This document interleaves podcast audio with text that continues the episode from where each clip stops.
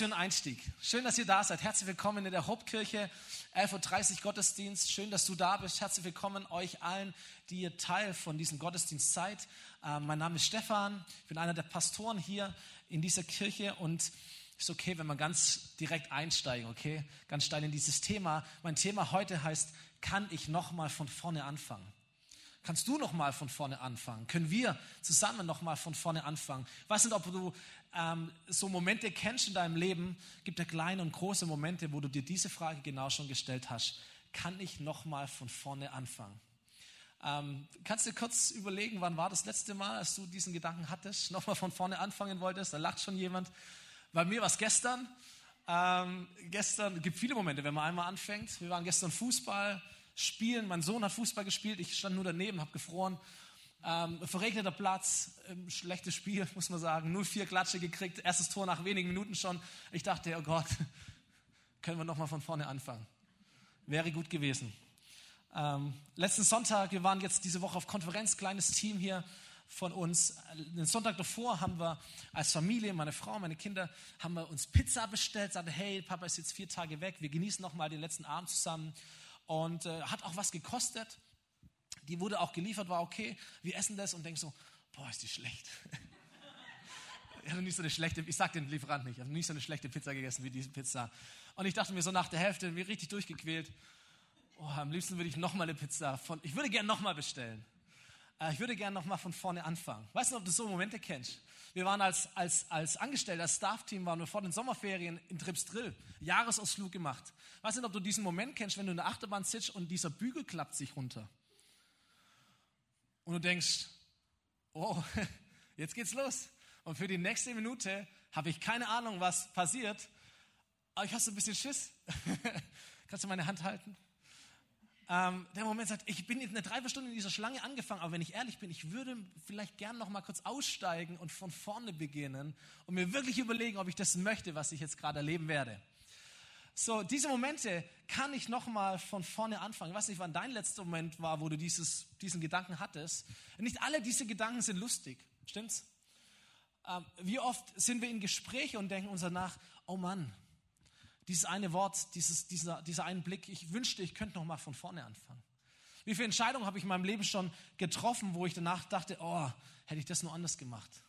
Hätte ich das nur anders angefangen. Ich wünschte, ich könnte noch mal von vorne anfangen. Gesten, die wir bereuen. Frust, den wir bei anderen Leuten abladen als bei uns selber. Sünden, die wir begehen, die zwischen uns und Gott stehen, die zwischen uns und anderen Menschen stehen. Und wir wünschen uns, ich könnte noch mal von vorne anfangen. So, das sind Dinge, die passieren, die sind alle nicht geplant, die sind alle nicht beabsichtigt, aber die passieren. Life happens, sagt man so schön. Das ist das, was passiert in unserem Leben. Und wir entscheiden uns manchmal falsch. Und wir entscheiden uns manchmal für die falsche Richtung. Und wir entscheiden uns für falsche Wege.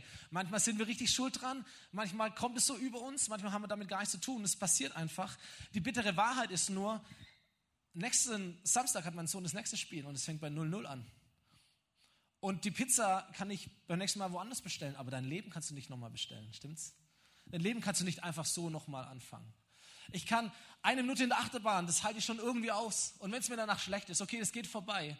Aber was ist, wenn du feststellst in deinem Leben, ich bin irgendwo festgeschnallt in eine Richtung, wo ich gar nicht hin will. Und ich wünschte, ich könnte nochmal von vorne anfangen, aber du merkst, es geht nicht. Da gibt es keine zweite Chance. Gibt es keine zweite Geburt. Da gibt es kein oh, kann ich nochmal von vorne beginnen? Ich war noch gar nicht bereit dafür. Nein, Leben ist gestattet. Du bist unterwegs in dieser Richtung. Hoffentlich bist du in der richtigen Richtung unterwegs. Es gibt Momente, wo wir uns fragen, kann ich nochmal von vorne anfangen? Momente, wo wir etwas bereuen, wo wir etwas bedauern. Momente, äh, die uns richtig wehtun oder die uns auch sehr, sehr wütend machen. Momente, wo wir uns richtig schämen oder wo wir ein schlechtes Gewissen haben. Und diese Frage ist in uns drin, kann ich nochmal von vorne anfangen? Und dann gibt es Menschen, vielleicht auch unter uns oder am Livestream, die sagen, oh, an dem Punkt bin ich schon lang vorbei. Diese leise Stimme, die, die in dir flüstert, hey, du, du solltest noch mal von vorne anfangen. Das ist auch eine Stimme, die man runterdrücken kann, stimmt's? Das ist auch eine Stimme, die ich verdrängen kann. Das Pochen wird dann irgendwann leiser, es hört zwar nie auf, aber es ist dann einfach mal aus meinem Blickfeld ähm, entschwunden. Weil ehrlich gesagt wollen wir es ja nicht hören, dass etwas nicht stimmt. Gell? Wir wollen ja nicht hören, dass wir nochmal von vorne anfangen müssten, dass es nicht okay ist. Und es gibt, es gibt so diese Art zu leben, dass man dass man einfach nicht bereit ist, den Preis zu zahlen, umzudrehen oder umzukehren, einen Fehler zuzugeben. Wir gehen lieber in die falsche Richtung weiter, in der blinden Hoffnung, dass es irgendwie sich irgendwie löst, anstatt dass wir irgendwann einfach anhalten, uns umdrehen und sagen, das war nicht richtig, ich muss, ich muss umdrehen. Menschen können das eine ganze Weile aushalten, über Jahre und Jahrzehnte. Da gärt etwas, das bringt dich auf eine ganz falsche Bahn, aber du hast so eine Angst oder so einen Stolz, dass du nicht umdrehen kannst. Lieber gehst du in die falsche Richtung weiter, als dass du irgendwann anhältst und zurückgehst. Ich habe die Geschichte gelesen von Johnny und seiner Schwester Sally. Ähm, Junge und, und Mädel, Geschwister, sie waren in den Ferien bei Oma und Opa. Sie hatten ein großes Grundstück, ein großer Garten daneben, ein Wald. Opa hat mit Johnny eine Steinschleuder gebaut. Yay, der Traum eines jeden Jungen. Und er hat diese Steinschleuder natürlich auch gleich ausprobiert, ging in den Wald hinein, hat so ein bisschen mal rumgeschossen, hat nicht wirklich funktioniert. Johnny war so ein bisschen frustriert, entmutigt, war dann noch nicht so cool, wie er es irgendwie dachte und kommt zurück in den Garten und sieht die Hühner und die Hennen. Und keine Ahnung, aus einem Misch zwischen äh, Unvernunft und Spontanität und nicht nachgedacht und gedacht, es funktioniert eh nicht, nimmt seine Steinschleuder, zielt in diesen Haufen hinein, schießt die Lieblingshenne der Oma an und Kopf, die fällt tot um. Johnny realisiert, das war das Dümmste, was er jemals gemacht hat. Und er denkt sich, shit, was mache ich jetzt? Und schnell wie er ist, nimmt er irgendwie die Henne, packt sich in einen Holzstapel, denkt, hoffentlich hat es niemand gesehen, geht rein ins Haus, trifft seine Schwester Sally. Sally sagt, ich habe dich gesehen. Ich weiß, was du gerade gemacht hast, aber ich verrate es niemand. Und Johnny denkt sich, okay, wird stimmen und sie gehen hinein ins Haus, gibt Mittagessen, Oma hat lecker gekocht, das Essen ist vorbei, Oma fragt, wer hilft mir beim Abwasch? Doch bevor Johnny irgendetwas machen kann, streckt Sally und sagt, ich glaube, Johnny möchte dir helfen. Oder Johnny? Und Johnny kann nicht anders, als nur in dieses blöd grinsende Gesicht seiner Schwester zu blicken und zu wissen, ich habe keine andere Wahl. Am nächsten Tag fragt Opa, ich, heute können wir angeln gehen. Wer von euch zwei möchte mitgehen? Noch bevor Johnny irgendetwas sagen kann, meldet sich Sally und sagt, ich möchte gern mitgehen. Ich glaube, Johnny hat sowieso vorhin gesagt, dass er gern der Oma beim Haushalt helfen will, oder? Und Johnny schaut in dasselbe Gesicht wieder und merkt, ich habe keine Wahl. Ja, glaub schon. Und so geht es ein Tag, zwei Tage, drei Tage, vier Tage, fünf Tage weiter. Irgendwann hält es Johnny nicht mehr aus geht zu seiner Oma und sagt, Oma, ich muss dir etwas beichten. Ich habe mit meiner Steinschleuder deine Lieblingshenne kaputtgeschossen, die liegt hinterm Holzstapel. Und die Oma sagt, ich weiß. Die Oma sagt, ich habe dich gesehen. Ich weiß, was du getan hast. Ich weiß auch, wo die, wo die Henne liegt. Ich habe dich lieb, Johnny. Ich habe dir alles schon vergeben. Ich habe nur eine Frage an dich. Warum ist jetzt? Warum hast du es zugelassen, dass deine Schwester einen Sklaven aus dir gemacht hat? Und Leute, das passiert, wenn wir Dinge falsch tun, falsche Entscheidungen treffen, falsche Worte sprechen, uns versündigen, wie auch immer, und das Ding weiterlaufen lassen, wir versklaven uns. Es holt uns ein. Kann ich nochmal von vorne anfangen? Nach Jahren, nach Jahrzehnten? Das ist die Frage. Ich möchte eine andere Frage stellen und, und diesen Gedanken in, dein, in deinen Kopf ein bisschen reinpflanzen. Was wäre denn, wenn, obala, was wäre denn, wenn dein größtes Problem nicht der Fehler in der Vergangenheit ist, nicht das falsche Wort ist, sondern was wäre, wenn dein größtes Problem ist, dass du denkst, dass das dein größtes Problem ist? Könnt ihr den Gedanken nachvollziehen? Was wäre, wenn dein größtes Problem nicht in deinem Tun liegt oder in deinem Versagen liegt oder in deinen falschen Worten liegt, sondern was ist, wenn dein größtes Problem das ist, dass du denkst, dass diese Sache dein größtes Problem ist. Lass uns dem mal auf die Spur gehen. Menschen, die von vorne anfangen wollen, gab es zu allen Zeiten. Sie gab es auch zu biblischen Zeiten. Sie gab es auch zu Zeiten von Jesus. Mit dem einen Unterschied, dass Jesus diese Menschen angezogen hat wie die Fliegen. Es war, es war sein Ruf, er war bekannt dafür, dass Menschen um ihn herum waren, die diese Frage sichtbar aus den Augen geworfen haben, kann ich nochmal von vorne anfangen. An einer Stelle wird Jesus beschrieben im Neuen Testament, im Lukasbuch, da heißt es, es nahten sich ihm aber alle Zöllner und Sünder, um ihn, um Jesus zu hören. Und die Pharisäer und die Schriftgelehrten murrten und sprachen, dieser Jesus nimmt die Sünder an und isst mit ihnen. So Zöllner und Sünder, das war so eine Kategorie von Menschen, Männer und Frauen, da passt vieles drunter. Zusammengefasst sind einfach Menschen, die aus welchem Grund auch immer einen Punkt in ihrem Leben hatten, wo sie falsch abgebogen sind. Sich auf falsche Wege begeben haben, sich auf Falsches eingelassen haben. Manchmal waren sie vielleicht selber schuld dran, manchmal passiert es so, wie es in deinem Leben halt auch ist und in meinem Leben. Aber diese Menschen waren nicht nur auf dem falschen Weg unterwegs, sondern sie wussten das. Deswegen kamen sie ja zu Jesus, weil Jesus ihnen etwas ausgestrahlt hat, wo sie eine Hoffnung geschöpft haben, hey, das ist nicht mein, mein verdammtes Schicksal, sondern da gibt es eine Lösung. Jesus irgendwie. Und so nahten sie zu ihm, um ihn zu hören, um ihn mehr kennenzulernen, um ihn mehr zu verstehen.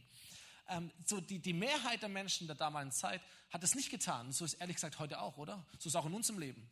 Ey, wenn du etwas Falsches tust, was du wissen hättest können, wenn du eine falsche Entscheidung triffst, ist doch nicht mein Problem. Wir haben doch alle genau dieselbe Chance gehabt. So waren damals auch diese Menschen, gesagt haben, hey, dieses, diese Menschen, meine Güte, aber Jesus war anders. Jesus nimmt diese Menschen an, er sieht sie, er gibt ihnen Hoffnung. Gottes Herz schlägt scheinbar so sehr für Menschen, die diese Frage haben, kann ich noch einmal von vorne anfangen. So sehr, dass Jesus sich nicht nur mit ihnen trifft, sondern dass er eine kleine Predigt hält. Und zwar für die Heiligen und die Frommen äh, und auch für die Sünder und für die Zöllner. Und diese Predigt, die er hält, diese Geschichte, die er erzählt, ist wahrscheinlich mit die bekannteste, berühmteste, beliebteste Geschichte die es überhaupt in der Bibel gibt. Weit über das Christentum hinaus in diese Geschichte bekannt, obwohl sie nur an einer einzigen Stelle in der Bibel steht. Und Jesus erzählt diese Geschichte und ich glaube, sie ist deswegen so berühmt und so beliebt und sie erreicht unser Herz, weil es so viele Menschen gibt, die sagen, das ist meine Geschichte. Vor allem beim ersten Teil. Und beim zweiten Teil sich wünschen, dass es ihre Geschichte werden kann. Lass uns diese Geschichte anschauen. Sie trägt den Titel Der verlorene Sohn, aber eigentlich ist es der Titel Der Sohn, der von vorne anfangen durfte. Und Jesus erzählt diese Geschichte und sie geht folgendermaßen. Ein Mann hatte zwei Söhne. Und eines Tages sagte der Jüngere zu ihm, Vater, ich will jetzt schon meinen Anteil am Erbe haben. Es war sein falscher Moment. Das ist seine falsche Entscheidung. Was auch immer sein Motiv dahinter war, aber wir kennen diese Momente. Ich will halt. Ich will halt jetzt. Ich will jetzt schon. Das ist der Moment, wo, wo falsche Wege eingeschlagen werden, wo ein, ein falsches, eine falsche Idee entsteht. Ich will. Und da teilte der Vater seinen Besitz unter die beiden auf. Nur wenige Tage später machte der jüngere Sohn seinen Anteil zu Geld, verließ seinen Vater und reiste ins Ausland und dort leistete er sich, was immer er wollte. Er verschleuderte sein Geld, bis er schließlich nichts mehr besaß. Das ist dieses dumme, dieser dumme Kreislauf. Eine falsche Idee führt zum falschen Weg und ein falschen Weg führt zu einem falschen Leben. Und plötzlich findest du dich wieder und sagst, hä, wie bin ich eigentlich hier hingekommen? Aber es ist die Konsequenz einer falschen Entscheidung. Kann so viele Auswirkungen haben ein falscher Moment, diese, dieser, dieser eine blöde Streit. Ich weiß gar nicht, warum er eigentlich immer so, ja, das liegt irgendwo in der Vergangenheit.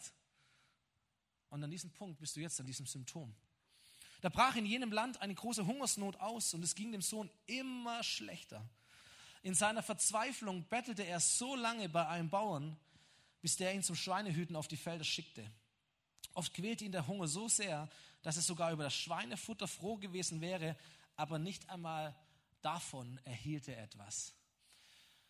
Ich habe mir gedacht, wie, hm, wie krass muss manchmal die Verzweiflung sein in unserem Leben, dass wir sagen, ey, ich muss umdrehen. Kennst du das? Wie krass, wie schlimm muss dieser Schmerz sein, wie sehr muss es stechen, dass wir zur Einsicht gelangen.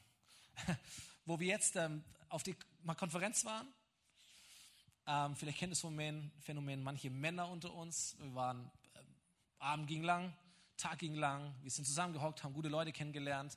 Unter dem Hotel gab es eine gute Kneipe und es sind wir gehockt und gehockt und gehockt und haben getrunken und getrunken. Und irgendwann sind wir hoch ins Zimmer, war richtig spät, wir sind gleich ins Bett. Irgendwann nachts wache ich auf, muss richtig aufs Klo. Liegt vielleicht am Alter, aber dann ist etwas in meinem, in meinem Kopf passiert. Und zwar ein Kampf zwischen Bequemlichkeit und Schmerz. Kennst du das? Ich dachte, oh, ich muss richtig dringend aufs Klo, aber ich will nicht aufstehen. Und vielleicht finde ich die Position, wo ich es nicht so merke, schlaf schnell ein und morgen, wenn ich aufwache, dann stehe ich auf. Und ich drehe mich und ich wende mich und dann sticht sie kurz rein. Denke, oh, ich muss doch. Aber das hat eine Weile gedauert. Ihm ging es genauso. Wir haben uns nebeneinander gewählt. Ach, okay, wir müssen. Was soll's? So, wie krass muss manchmal der Schmerz in unserem Leben sein, bis wir aufstehen und etwas verändern in unserer Lage, etwas zugeben. Der, der, der junge Kerl, es war der, der Tiefpunkt seines Lebens. Nicht einmal Schweinefutter konnte er essen. Und das war der Moment in seiner tiefsten Verzweiflung, wo er zu Besinnung kam, sagt Jesus in dieser Geschichte. Da kam er zu Besinnung und sagte zu sich, bei meinem Vater hat jeder Arbeiter mehr als genug zu essen und ich sterbe hier vor Hunger. Ich will zu meinem Vater gehen und will ihm sagen, Vater, ich bin schuldig geworden an Gott und an dir. Sieh mich nicht länger als deinen Sohn an, ich bin es nicht mehr wert. Lass mich bitte als Arbeiter bei dir bleiben. Da schwingt so ein bisschen diese Frage nach einem Neuanfang mit, stimmt's? So, ist ja sowieso interessant. Vielleicht kannst du dir diese Frage mal stellen. Woher kommt eigentlich diese Frage nach einem Neuanfang? So, für all diejenigen vielleicht von uns, die sich überlegen, gibt es Gott? Gibt es Gott wirklich? Kannst du mal überlegen, woher kommt eigentlich diese Frage in dir drin? Kann ich nochmal von vorne anfangen? Woher kommt sowas wie Reue oder Bedauern? Ähm, woher kommt diese Stimme? Vielleicht sogar eins der Anzeichen dafür, dass es mehr gibt als dein eigenes Leben, weil du manchmal diese Sehnsucht danach hast, ich wünschte, ich könnte nochmal neu anfangen. So, wenn wir ehrlich sind, ist es nicht wirklich ein Neuanfang, was dieser Kerl plant. Eigentlich hat er nur ein Problem, er hat halt Hunger. Er ist richtig runtergerockt. Diese Idee, diese Vorstellung, er könnte einfach zurückgehen und er wäre wieder der Alte, die existiert für ihn eigentlich gar nicht. Es geht nicht darum, wieder Sohn zu werden, sondern irgendwie zu arbeiten, ein Sklave zu werden, von mir seine Rechte aufzugeben, sein Name, seine Identität, Hauptsache etwas im Bauch zu bekommen, das ist sein Denken. So, ich weiß nicht, mit was du noch rechnest in deinem Leben weiß nicht, ob du wirklich Glaube hast, dass du neu anfangen kannst oder du sagst, ich wäre schon zufrieden, wenn es besser ist, als jetzt aktuell ist. Aber wir sind hier in der Kirche. Hier sind Menschen, die glauben an Gott. Wir glauben an Gott. Wir glauben, mit Gott ist alles möglich. Amen. Ich glaube, mit Gott ist, ist da geht es nicht nur darum, dass dein Leben wieder einen neuen Anstrich bekommt, wieder ein bisschen frische Farbe drauf, sondern es geht wirklich um einen Neuanfang oder viel mehr noch, es geht um wirklich eine Wiederherstellung von dir. Und das ist das, was jetzt passiert in dieser Geschichte. Dieser junge Mann, heißt die, geht die Geschichte weiter, er machte sich auf den Weg, er ging zurück zu seinem Vater und der erkannte ihn schon von weitem. Voller Mitleid lief er ihm entgegen, fiel ihm um den Hals und küsste ihn. Das ist schon mal krass. Und jetzt kommt der Spruch seines Sohnes, der er auswendig gelernt hat, Vater, ich bin schuldig geworden an Gott und an dir. Sieh mich nicht länger als deinen Sohn an, ich bin es nicht mehr wert. Und eigentlich würde es die Passage kommen, ähm, ich sieh mich nicht mehr als deinen Sohn an, lass mich als ein Arbeiter bei dir bleiben. So, dazu kommt er schon gar nicht mehr. Der Vater unterbricht ihn und befiehlt seinen Knechten, beeilt euch, holt das schönste Gewand im Haus, legt es meinem Sohn um, steckt ihm einen Ring an den Finger und bringt Schuhe für ihn, schlachtet das Mastkalb, wir wollen essen, wir wollen feiern. Ich möchte dir ein paar Dinge sagen über diesen Vater in dieser Geschichte. Das Erste, was wir über diesen Vater lernen, und ich verrate glaube nicht zu viel, wenn ich sage, dieser Vater ist ein Bild für Gott. Dieser Vater, das Erste, was wir über diesen Vater lernen, ist, dass der Vater jede Entscheidung akzeptiert seines Kindes, auch wenn es die falsche ist. Er lässt ihn gehen, wenn er das möchte. Obwohl er weiß, du bist nicht bereit dazu, es ist auch nicht richtig, aber hey, du darfst frei entscheiden. So ist Gott mit dir auch unterwegs. Er sagt, was auch immer du möchtest, ist dein Leben, ist dein freier Wille, ist das, was du aus deinem Leben machst, ist, ist deine Sache. Ich finde manches gut, ich finde manches nicht gut, aber du darfst. Du darfst. Das Zweite, was wir lernen von diesem Vater, ist, dieser Vater wartet. So, der Sohn schlägt eine falsche Richtung ein, aber das heißt nicht, dass er, naja, zumindest der Versuch war da, dass der Vater ihn sieht. Wir merken, dass der Vater ihn schon von weitem sieht und man kann davon ausgehen, dass der Vater ihn deswegen schon von weitem sieht, weil er Tag für Tag auf auf der Lauer lag, können wir fast sagen. Dass er Tag für Tag Ausschau gehalten hat, wann kommt er wieder, kommt er wieder und wann kommt er wieder. Deswegen sieht er ihn schon von Weitem. Ich möchte dir sagen, egal welche falsche Entscheidung du vielleicht in deinem Leben schon getroffen hast, die zwischen dir und Gott steht, aber du bist niemals ohne Gott. Du bist niemals ohne Gott und in dem Moment, wo du umdrehst, ist Gott sofort da. Er hat dich niemals allein gelassen. Das dritte, was wir lernen von diesem Vater ist, der Vater kommt entgegen. Dieser Sohn tapst voran und der Vater, sobald er ihn sieht, rennt ihm entgegen. Das war untypisch für die damalige Zeit. Dieser Mann war ein Patriarch. Er hatte äh, Tiere, Söhne, Familie, Landbesitz. Er hatte ein langes Gewand an. Das schönste Gewand im Haus war seins. Und mindestens die Frauen unter uns wissen, dass man mit einem Rock schlecht rennen kann. So, er musste diesen Rock anheben, musste sich entblößen. Das ist die Bedeutung. Er musste sich die Blöße geben, seine Ehre beiseite legen, damit er schnell an seinem Sohn ist, der eigentlich seine Ehre lang verloren hat. Das ist der verrückte Gedanke. Dass der, dass der Sohn seine Ehre in den Dreck geworfen hat und der Vater seine Ehre nicht so sehr achtet, sondern drauf pfeift, um bei diesem Sohn zu sein. Das ist das Bild von Jesus. Jesus ist der Gott, der dir entgegenkommt. Im Moment, wo Jesus stirbt an einem Kreuz, ehrenlos, völlig ehrenlos, ein Verbrecher oder einem Verbrecher gleich, gibt all seine Ehre ab, um deine Ehre wiederherzustellen. Das ist Jesus. Und das vierte, das wir lernen über diesen Vater, ist, der Vater stellt wieder her. Er rennt seinem Sohn entgegen, er küsst dieses stinkende Etwas, der kommt ja frisch aus dem Schweinestall, der hat, wenn er kein Essen gehabt hat, hat er auch keine Dusche gehabt, der läuft quasi von diesem Gestank los. Juden, äh, für, für, für Juden waren Schweine absolut unreine Tiere, aber das ist dem Vater egal. Er fällt über ihn her und er küsst ihn, er zeigt ihm all seine Liebe. Er gibt ihm das schönste Gewand, das, Gewand des Vaters war das schönste Gewand im Haus. Ey, alles, was ich bin, gebe ich dir. Er gibt ihm einen Ring an Finger. Es war nicht Schmuck, sondern es war das Familiensiegel. Es ist überhaupt keine Option, dass du ein Arbeiter wirst. Diese Idee existiert nicht, sondern bringt meinem Sohn sagt er, das Gewand. Zieht meinem Sohn den Ring an und gibt ihm Schuhe, weil nur Sklaven laufen barfuß. Ein Sohn, eine Tochter hat Schuhe an den Füßen. So was dieser Vater tut, ist, dass er diesen Sohn behandelt wie sein Sohn. Er behandelt ihn wie sein Sohn. Und er holt das Maskab oder lässt das Maskab holen, das schönste, größte, fetteste Tier, das man gemästet hat, vielleicht für die Hochzeit, für das schönste, größte Fest, das wird jetzt geschlachtet und wird gefeiert. Dieser Vater behandelt seinen Sohn wie ein Sohn. Und das war seine Rettung. Es geht nicht um einen Neuanfang, sondern es geht um eine komplette Wiederherstellung. Das passiert, wenn Menschen zurück zu Gott kommen. Die Bibel erzählt vieles über Gott und sie gibt Gott viele, viele Namen.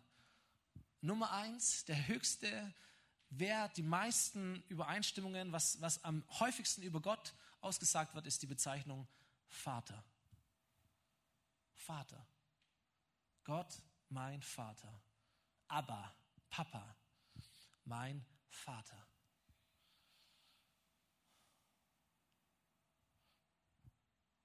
Gott, der Vater. Gott, der Vater.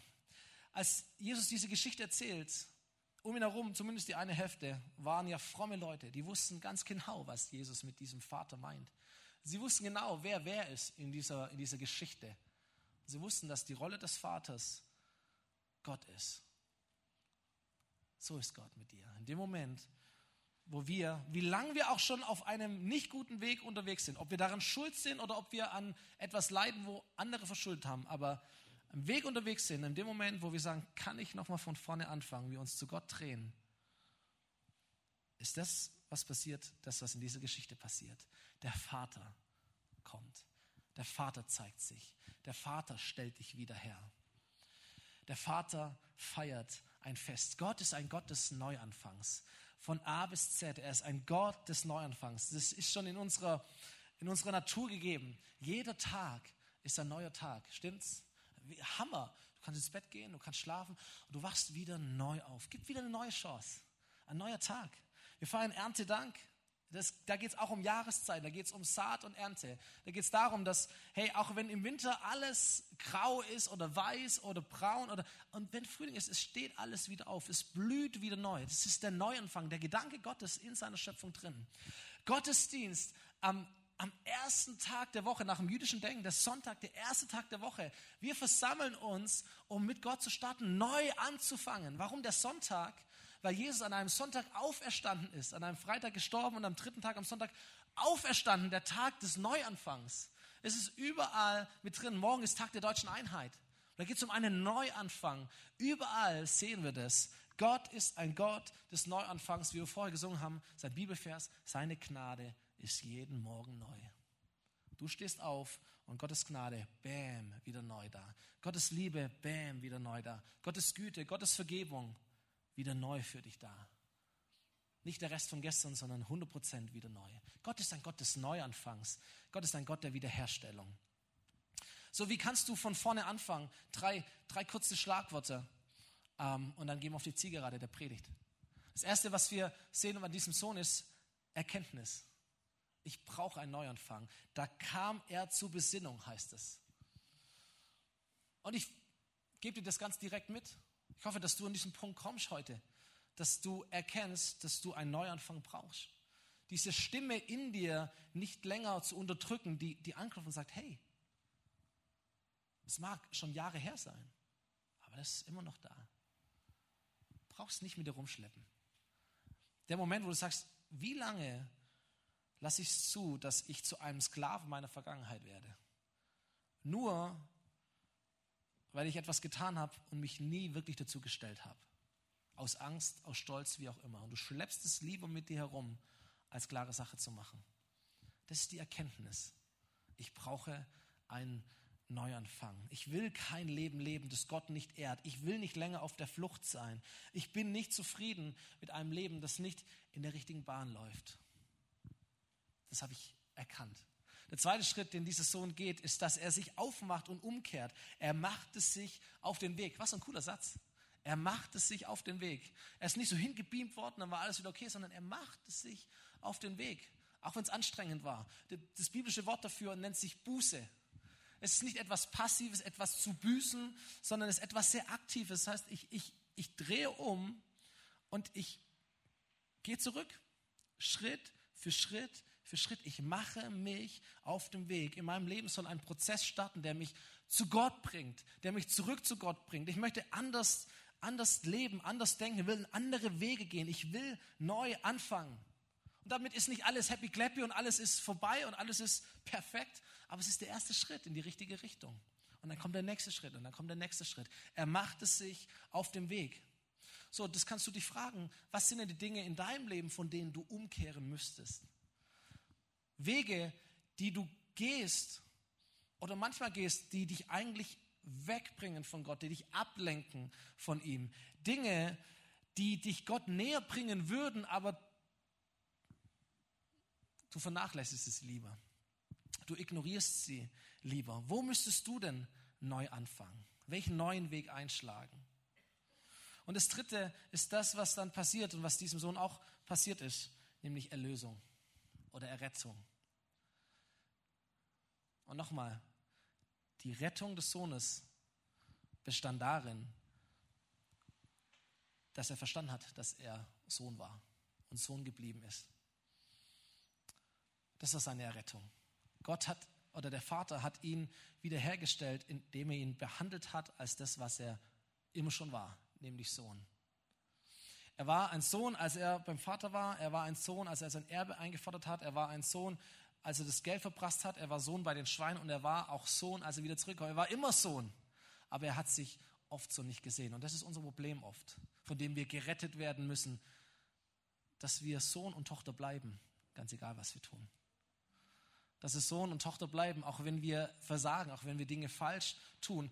Und was der Vater tut, ist, dass er ihn so behandelt, wie es einem Sohn gebührt. Das war das Unverschämte, das Faszinierende, das ist auch heute noch so. Dass der Moment, wo du zu Gott kommst, dass er dich als Sohn und als Tochter ansieht und dich auch so behandelt. Dir entgegengeht, dich umarmt, dich küsst, dir einen Ring gibt, dir Schuhe äh, schenkt, sein Gewand auszieht, um es dir zu geben und ein, eine große Party für dich feiert. Deswegen war diese Frage am Anfang, was wäre, wenn dein größtes Problem gar nicht das ist, was du in der Vergangenheit vielleicht falsch gemacht hast oder was falsch gelaufen ist, sondern was wäre, wenn das größte Problem ist, dass du denkst, dass das das größte Problem ist. Unser Denken oft, unsere, unsere, unsere eigene Sicht. Und der Sohn wurde gerettet von einer falschen Sicht über sich selber. Der Vater war besser zu ihm, als er dachte.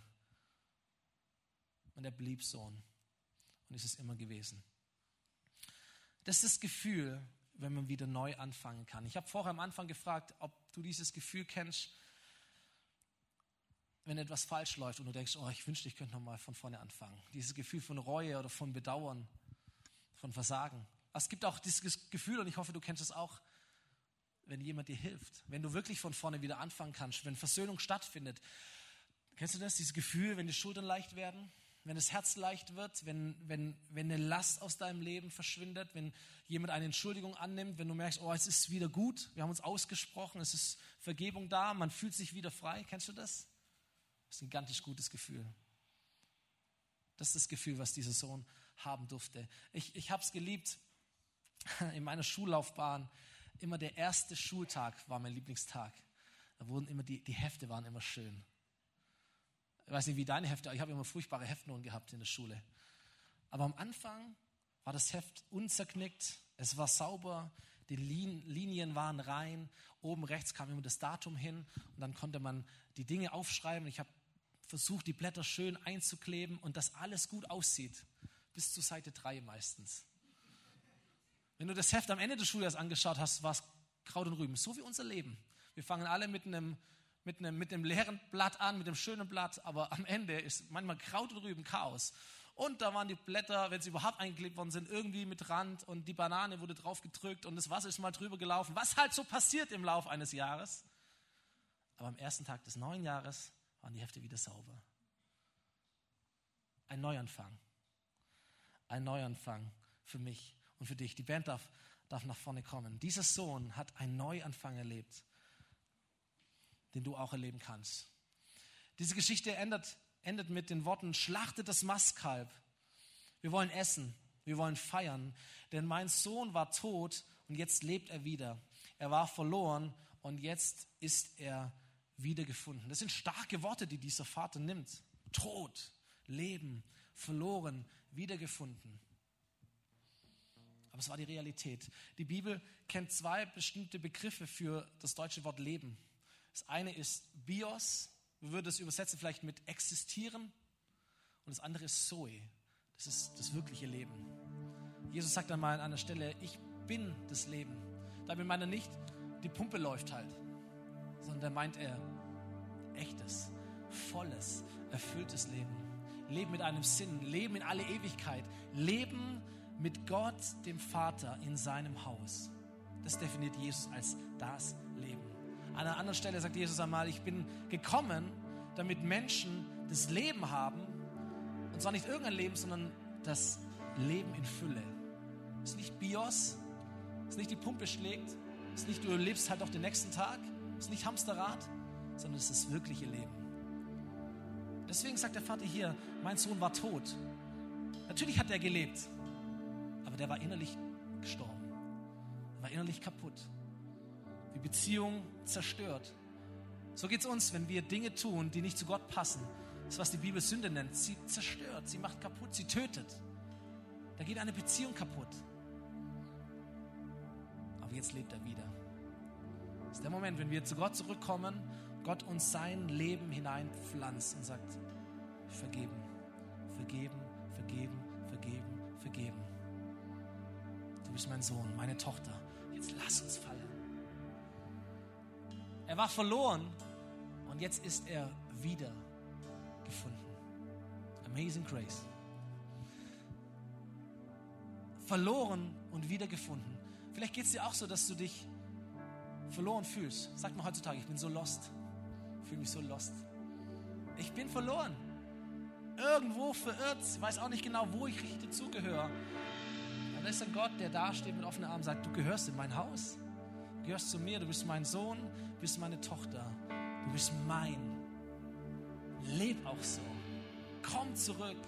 Nicht, dass du diesen Status je verloren hättest, aber du hast gedacht, aber es ist nicht so. Komm zurück, komm zurück zu mir. Und dann liebe ich diesen letzten Satz in dieser Geschichte. Der heißt so, und sie fingen an, fröhlich zu sein.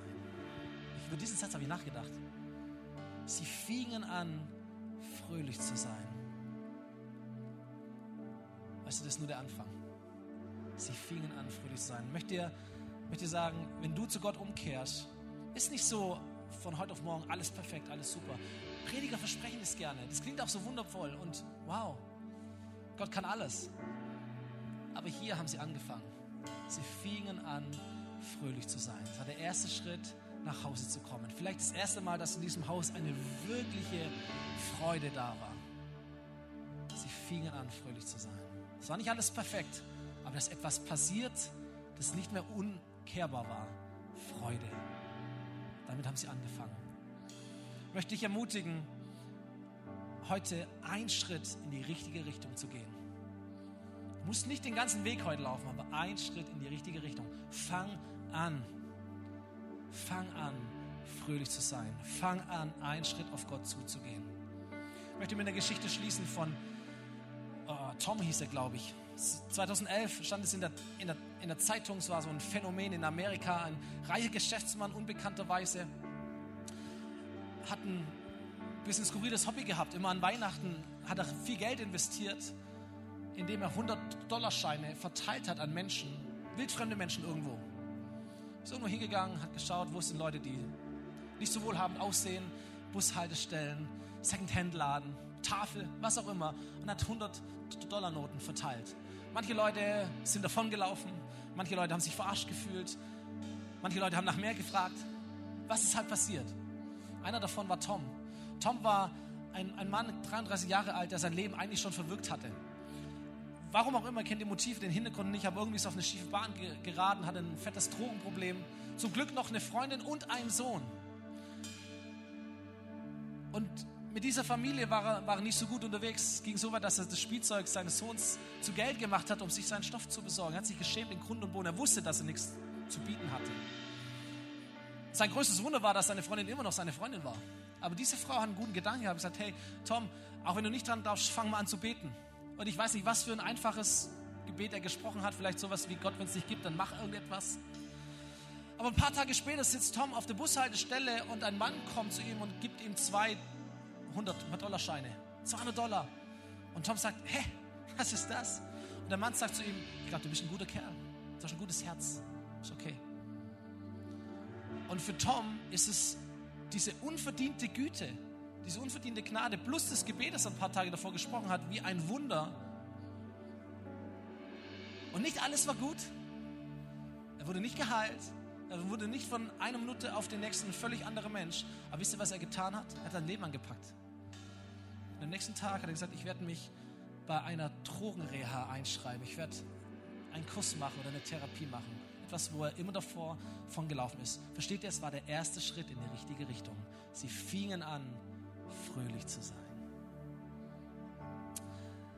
Lasst uns gemeinsam aufstehen an diesem Sonntag, in diesem Gottesdienst. Ah, wir werden jetzt ein, ein Lied singen, das heißt, komm heute zum Vater. Das ist das, wozu ich dich ermutigen möchte. Hier vor Ort, genauso auch im Podcast, im Livestream, wo auch immer du hier Teil davon bist oder, oder hörst oder siehst. Ich glaube, dass dieser Vater genauso da ist heute wie er damals in dieser Geschichte den Menschen vor Augen gestellt worden ist. Und ich möchte dich so ermutigen, dass du, was auch immer du in deinem Herzen empfindest, vielleicht an, an Angst oder an Versagen oder an klare Schuld auch, an Fehlern, die du begangen hast, auch wenn sie noch lang zurückliegen. Und ich, ich, ich challenge dich damit. Auch wenn es Jahrzehnte her ist. Heute ist dein Tag. Hör auf damit. Lass es. Kehre um. Geh den ersten Schritt in die richtige Richtung. Schieb's nicht weiter. Drück's nicht weiter runter. Verdräng's nicht noch mehr, sondern geh einen ersten Schritt in die richtige Richtung. Gott kommt dir entgegen. Und während wir dieses Lied singen, hast du die Möglichkeit zu beten und Gott um Vergebung zu bitten. Dich aufzumachen in deinem Geist, die Dinge zu packen und sie vor Gott hinzulegen. Sag Gott, das tut mir leid. Diese Sache möchte ich ändern. Da möchte ich nochmal neu anfangen bitte hilf mir. Und ich möchte dir sagen, wenn du es ernst meinst, Gott kommt dir entgegen. Er ist schon da und er wird dir helfen. Jesus, ich danke dir, dass du uns den Vater im Himmel gezeigt hast. Danke, dass du Gott bist, der uns entgegenkommt. Hammer, wir genießen das. Danke, Jesus. Bete, Herr, dass wir jetzt in diesem Lied Momente, heilige Momente erleben, wie du uns um, umarmst, Herr, wo wir vielleicht weinen müssen, wo sich etwas löst in unserem Herzen, wo Emotionen frei werden. Ich danke dir, dass all das geschieht in deiner wunderbaren Gegenwart, in deiner wunderbaren Liebe, in deiner Atmosphäre, in deiner Umarmung. Heile du unser Herz.